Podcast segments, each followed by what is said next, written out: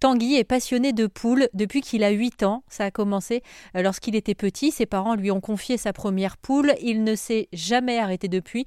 Il leur consacre maintenant même sa vie professionnelle puisqu'il a créé son site internet à chacunsapoule.com. Grâce à lui, on peut s'équiper en poule et j'en ai profité puisque c'est un passionné pour m'expliquer une bonne fois pour toutes pourquoi est-ce qu'il y a des œufs qui font des poussins et d'autres non.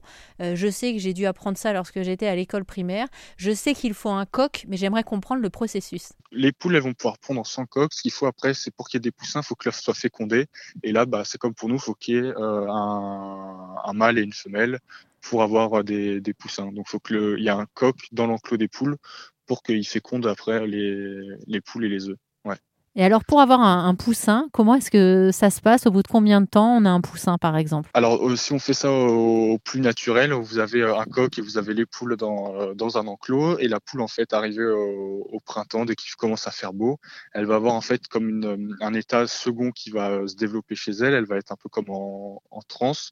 Elle va augmenter la température de son corps. Elle va avoir comme un, état fiévreux. Elle va perdre les plumes qu'elle a sur le bas du ventre pour qu'en fait euh, ces plumes-là ne fassent plus euh, barrage contre euh, pour qu'en en fait elle puisse avoir sa peau directement en contact avec les poussins qu'elle va couver pour qu'ils aient bien chaud.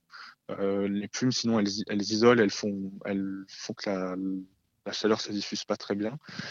donc ça va être ça. Elle va et puis elle va rester, elle va avoir un comportement où elle va commencer à rester dans le nid plusieurs plusieurs heures par jour. Et puis une fois qu'elle va avoir en fait pondu une dizaine d'œufs, 8, 9, 10 œufs en fonction de la race de la poule. Elle va se mettre dessus pendant 21 jours. Et pendant ces 21 jours, elle va rester sur les œufs. Elle va de temps en temps sortir, à peu près une fois par jour ou tous les deux jours. Elle va sortir pour aller euh, se faire un bain de poussière pour se laver, pour se dégourdir les pattes et les ailes. Euh, donc pour courir, elle va aller aussi. Euh, bah là, elle, elle, va aussi faire ses fientes puisqu'elle va jamais faire les fientes dans le lit. Elle, elle attend toujours euh, d'être sortie pour pas salir euh, les os. Et elle va euh, voilà elle va manger et boire. Et ça ça dure à peu près 30-40 minutes. Et puis après elle va vite retourner sur les œufs pour les chauffer. Et en plus de ça elle le fait à peu près quatre fois par jour. Elle va retourner ses œufs en fait pour que ça soit jamais la même face qui soit collée à sa peau pour pas le, que le jaune ou le blanc commence à coller, à cuire, on va dire, et à coller à l'intérieur de la paroi. Euh, donc elle va faire ça pendant à peu près euh, 19 jours. Et puis après, euh, au bout de, de 19 jours, dans l'œuf, les poussins vont avoir cassé ce qu'on appelle une, une poche d'air. Il y a toujours une poche d'air dans un œuf. Et donc ils vont pouvoir dès le 19e jour prendre une première respiration, les poussins. Euh, et enfin respirer vraiment avec, euh, avec leurs poumons, mais toujours dans l'œuf. Et là, ils vont commencer à émettre des sons, et ça va être des sons où ils vont pouvoir communiquer avec la mère à travers l'œuf.